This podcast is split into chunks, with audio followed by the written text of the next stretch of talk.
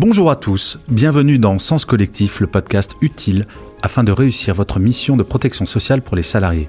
Ce podcast est proposé par AXA Santé et Collective et je suis Gaël Châtelain-Berry, l'animateur de ce podcast. On estime entre 8 et 11 millions d'aidants familiaux en France, dont 52% travaillent. C'est presque une personne sur deux.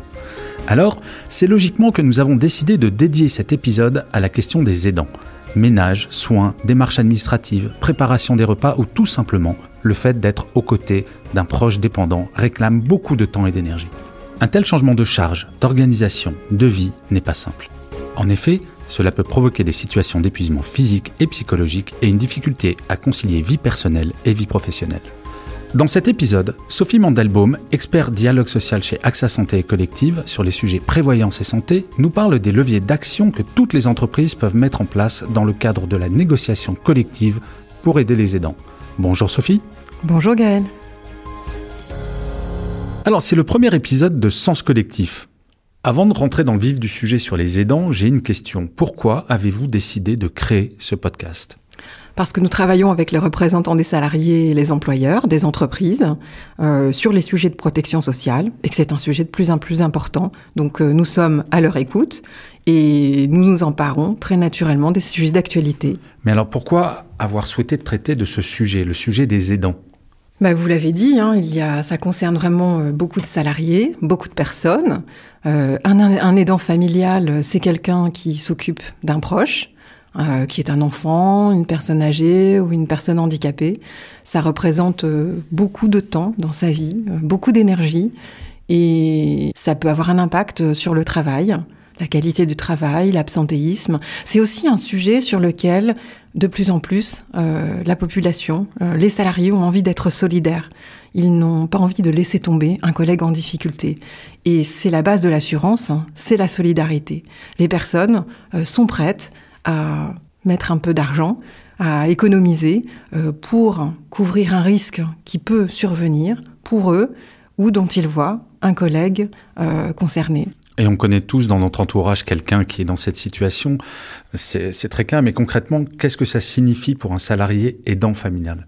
Un salarié aidant familial, on parle souvent des... Vous savez, pour les femmes, on parle de la double journée, quand elles s'occupent des enfants et du travail. Un aidant familial, c'est pareil. Il va avoir sa journée de travail, sans doute aussi ses obligations familiales habituelles, et va s'y ajouter une charge supplémentaire euh, de prise en charge d'une personne, euh, lui octroyer des soins, s'occuper parfois aussi de l'ensemble de ses dossiers administratifs, Hein. Et souvent, il s'oublie lui-même. Exactement. C'est ce qu'on dit des aidants familiaux d'ailleurs, hein, c'est que à force de s'occuper euh, des autres, eh bien, ils, euh, ils, ne font pas même les examens médicaux euh, qu'ils doivent faire réguliers. Ce sont des personnes qui, par épuisement, par manque de soins, par manque de temps pour s'occuper de soi, qui risquent vraiment de tomber malades. D'accord. Est-ce que vous auriez quelques chiffres marquants qui nous aideraient à mieux mesurer ce phénomène? Alors, on commence à avoir des résultats d'enquête sur le sujet toutes ces dernières années. Alors, par exemple, un quart des salariés qui ont été interrogés signalent qu'ils ont dû s'absenter dans les 12 derniers mois, en moyenne 16 jours. On a aussi 44% des aidants familiaux qui considèrent qu'ils ont du mal à concilier leur vie professionnelle et leur vie familiale. Et je crois que majoritairement, ce sont des femmes. Et oui, 57%. Mhm. Et on sait qu'on va avoir un doublement du nombre d'aidants familiaux d'ici à 2060. Donc il n'est pas prêt de s'estomper, malheureusement. Et les personnes qui sont dépendantes souhaitent rester à domicile. Exactement, ce qu'on peut comprendre. Ok, le besoin ne fait aucun doute, mais comment l'initiative d'AXA a été accueillie? Quand on a commencé à en parler avec euh, nos, nos, contacts, avec nos clients, il y avait euh, deux types de réactions. Donc les personnes qui sont déjà concernées et qui comprennent très très vite qui ont très envie de faire quelque chose dans l'entreprise pour y répondre, qui parfois même ont déjà mis des choses en place. Hmm.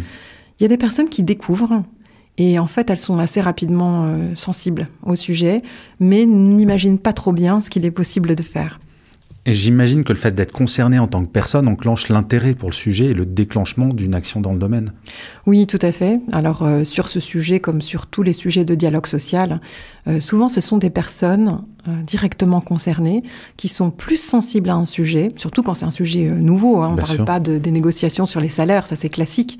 Mais quand c'est un sujet nouveau, ce sont souvent les premières personnes les plus concernées qui vont être motivées, qui vont comprendre l'enjeu, qui vont convaincre l'entourage et euh, porter ces sujets de négociation dans l'entreprise. D'accord, mais les employeurs et les représentants des salariés savent-ils qui est aidant familial? Pas du tout. C'est très rare. Les aidants familiaux ont plutôt tendance à cacher leur situation. À cacher? Et oui. Déjà, ils ne s'identifient pas forcément comme faisant partie d'une catégorie. Mhm. Hein, aidant familial, on ne sait pas trop ce que ça veut dire. Donc euh, voilà, dans leur vie, ils prennent en charge, euh, ils dispensent plus de soins à un proche. Mais entre ça et devenir aidant familial, qui est une étiquette, euh, mhm. il y a une marge. Donc déjà, ils n'ont pas conscience d'être un aidant familial. Ensuite, souvent, une fois qu'ils sont au travail, ils n'ont pas forcément envie de parler de leur vie privée, euh, voire même ça peut les aider de penser à autre chose. Euh, et parfois, ça arrive, euh, ils craignent qu'on leur fasse moins confiance parce qu'ils seraient moins disponibles, par exemple. Donc non, les représentants des salariés et les employeurs sous-estiment le nombre de salariés concernés. Et d'ailleurs, on a fait une enquête, on a une enquête qui est en cours auprès des partenaires sociaux. Ce sont les premiers résultats de cette enquête. nous avons bien vu que le, le pourcentage de salariés concernés est totalement sous-estimé. Et une enquête Amélie a montré que autour d'un tiers des aidants seulement, j'ai envie de dire seulement, ont informé leur employeur. Oui, mais en même temps, euh, je vais dire, c'est normal. On n'imagine pas l'employeur comme pouvant nous aider dans notre vie privée. Hein, ça serait même, euh, c'est assez logique. Oui. Et donc, ils sont nombreux et pourtant invisibles. C'est ça. On le voit, les frontières sont ténues et l'impact sur la vie professionnelle une réalité. Dans ce contexte, vous pensez que la thématique des aidants peut devenir un sujet de dialogue social au sein des entreprises? Oui, et c'est déjà le cas. Le sujet est de plus en plus important dans la négociation d'entreprise et dans les négociations de branches. On a à peu près euh, aujourd'hui 60 conventions collectives nationales qui abordent le sujet de la perte d'autonomie. Et dans ces 60, euh, il y en a déjà euh, presque la totalité hein, qui tiennent compte non seulement de la perte d'autonomie du salarié, mais aussi du salarié en tant qu'aidant familial. Et je crois que quasiment la moitié prévoit des aides financières également. Voilà, donc pour un aidant familial, bah, on, l'a dit, de quoi a-t-il besoin? Il a besoin de temps, il a besoin d'argent, parce que c'est une charge financière euh, importante d'accompagner un proche, il peut y avoir un reste à charge assez conséquent. Donc euh, dans les accords d'entreprise, qu'est-ce qu'on va trouver? On va trouver au profit du salarié euh, des droits à congés supplémentaires, mhm. rémunérés ou pas, des droits d'absence. On va trouver des dispositifs euh, d'accompagnement euh, psychologique, administratif, et également un soutien financier parfois. Et aussi des mesures qui vont permettre d'équilibrer vie personnelle et vie professionnelle, comme vous le disiez tout à l'heure. Voilà, donc ça c'est typiquement les droits à congés supplémentaires euh, ou euh, une organisation du travail euh, différente. Et je crois que la loi incite à aller encore plus loin. Oui, alors effectivement, surtout donc en 2019, hein, il y a eu une, de fortes évolutions législatives. Mhm. à la fois, la loi incite les partenaires sociaux à négocier sur ce sujet dans les branches professionnelles et dans les entreprises. Ok, mais pour qu'un sujet devienne un vrai sujet de dialogue social, de négociation collective entre employeurs et le représentant des salariés, il faut qu'il y ait un enjeu humain réel. Oui, il faut qu'il y ait un enjeu humain réel, mais générateur d'un sentiment de solidarité. Mhm. Vous pouvez avoir plein de problèmes dans l'entreprise auxquels vos collègues ne seront pas sensibles. Vous-même, vous, n'êtes pas sensible à toutes les misères de, vos, collègues. Donc il faut que ça soit des problèmes euh, qui génèrent un sentiment de solidarité, pour que cela se transforme dans un engagement solidaire qui passe par le portefeuille. Et il faut également que ça ait un impact organisationnel, même euh, financier pour l'entreprise, qu'il y ait un véritable enjeu pour l'entreprise. Et à ce moment-là, et les employeurs et les représentants des salariés euh, s'empareront du sujet et on le voit apparaître dans la négociation collective, dans les accords d'entreprise. Un point que je voulais rajouter, c'est que ça apparaît dans la négociation collective mais dans différents thèmes de négociation. Mhm. Pas seulement la négociation euh, sur le temps de travail. On va trouver le sujet euh, dans l'accord sur le temps de travail, dans l'accord sur la conciliation vie pro, vie perso et dans les accords de protection sociale. Donc on voit bien que le sujet aujourd'hui n'est pas un thème de négociation globale, mais il apparaît, il émerge dans différentes euh, Vous venez de l'expliquer, l'accompagnement aux aidants devient un sujet de dialogue social. Vous avez été très clair sur ce sujet. Maintenant, la question est de savoir comment on peut agir pour les aidants. J'imagine qu'il y a beaucoup d'actions, d'initiatives qui sont déjà mises en place ou peuvent l'être. Oui, alors ce sujet fait l'objet maintenant de beaucoup de dispositifs euh, d'information, d'accompagnement, de facilitation euh, de la part des pouvoirs publics, de la part des, du mouvement associatif aussi, beaucoup. Donc les aidants familiaux peuvent trouver du secours, peuvent trouver un accompagnement. Par exemple, euh, ça peut être sur le site euh, créé par le ministère des Solidarités en faveur des aidants familiaux. Mhm. Il y a des associations dédiées aux aidants familiaux, soit généralistes, soit spécialisées sur un type de pathologie dont la personne dépendante euh, est atteinte. vous avez aussi des, des j'appelle ça des personnes inspirantes, euh, comme Marina El Roubaé, mhm. qui a écrit un très joli livre euh, euh, sur, sur la situation des aidants familiaux et qui se veut leur porte-voix d'une certaine façon. il y a des initiatives nationales mais locales. je pense à, à l'association Famille Solidaire, dans laquelle des familles concernées par une pathologie, euh, vont se regrouper pour euh, faciliter leur vie euh, et particulièrement organiser le répit. Et de l'autre, il y a, comme vous l'évoquiez, des leviers d'action dans les entreprises qui se développent. Voilà, donc c'est ce qu'on a cité sur la négociation collective, plus l'accompagnement que nous, AXA, en tant qu'organisme de protection sociale, pouvons apporter pour renforcer ces initiatives.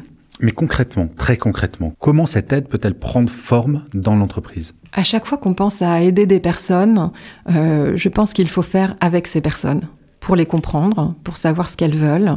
Euh, sinon, on peut très bien créer des droits à leur intention, qui vont rester lettres mortes. Oui, parce que ça ne sera pas adapté à eux. Voilà. Mhm. Oui, ils vont hésiter à les utiliser. Donc je dirais que la première chose, la plus importante à faire, c'est discuter avec les salariés, euh, connaître leur situation, savoir ce qu'ils attendent et montrer que c'est un sujet auquel l'entreprise euh, s'intéresse. Vous auriez des exemples d'actions qui ont déjà été développées? Oui, alors pour aborder le sujet avec les salariés, en faire un sujet euh, sur lequel on va euh, réfléchir aux mesures les plus adaptées, euh, il y a des entreprises qui ont organisé par exemple une conférence ou en ont fait un thème dans des groupes de discussion, des groupes d'échange, comme la loi y invite d'ailleurs de plus en plus souvent en matière de qualité de vie au travail. Hmm. Et je crois que le sujet aussi peut être abordé, par exemple, pendant un entretien professionnel. Enfin, il y a des choses qui existent, qui peuvent être utilisées pour ce sujet. Oui, certains accords d'entreprise prévoient que euh, ce sujet doit être abordé à l'occasion de l'entretien professionnel. Alors ça peut être délicat, hein, le salarié euh, mm. préférant ne pas en parler, et l'employeur euh, ne doit pas non plus être intrusif. Mais la perche est tendue pour en parler et en faire un sujet sur lequel des mesures facilitant la vie des dents familiales, voire un réel accompagnement, peut être mis en place. En tant qu'assureur, j'imagine que vous avez été sollicité sur cette thématique des aidants. De plus en plus, hein, oui. C'est un sujet sur lequel nous avons organisé des conférences, euh, des échanges. Et euh, lorsque nous avons euh, parlé des premières offres avec les partenaires sociaux, ça a permis de concevoir des offres adaptées à la situation des aidants familiaux, des services répondant véritablement à leurs besoins. Mais en fait, AXA, en tant que complémentaire, vous êtes légitime. J'ai vu une étude qui a été faite par l'Argus et Opus qui montrait que 52, pour 52% des personnes interrogées, les complémentaires arrivaient en tête des acteurs légitimes dans le domaine de l'aide aux aidants. Oui, je pense qu'on a une place euh, privilégiée pour euh, identifier avec les entreprises euh, des sujets sur lesquels la protection peut être mise en place de façon collective. Ok, alors concrètement, j'aime bien le concret, que proposez-vous à vos assurés? Ce qui nous est le plus demandé, c'est d'avoir un interlocuteur privilégié, dédié, pour s'y retrouver dans le capharnaüm des démarches administratives. Hmm. Voilà, ça c'est vraiment un point très important.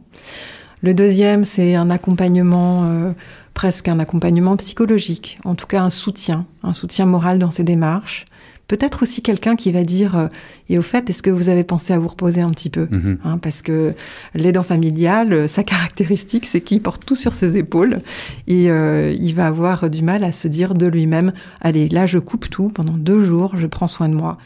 Les services que nous mettons en place, bien sûr, tiennent compte du besoin d'un accompagnement administratif, parfois même d'une aide financière très concrète pour faire face à mhm. des frais financiers occasionnés par la situation. Ça va être aussi euh, des services pour euh, faire les bons choix, par exemple d'un établissement euh, spécialisé dans lequel placer une personne âgée. Mhm.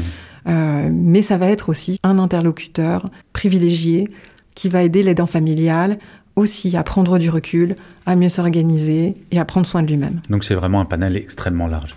Oui. Et ça va évoluer, c'est-à-dire que c'est quelque chose de nouveau et ça évolue euh, régulièrement, ça va évoluer encore et nous adaptons euh, les services pour nous assurer afin de répondre à ces évolutions. Ok. Est-ce qu'il y a des, des points d'attention particuliers à avoir dans la réalisation d'un accord sur les aidants?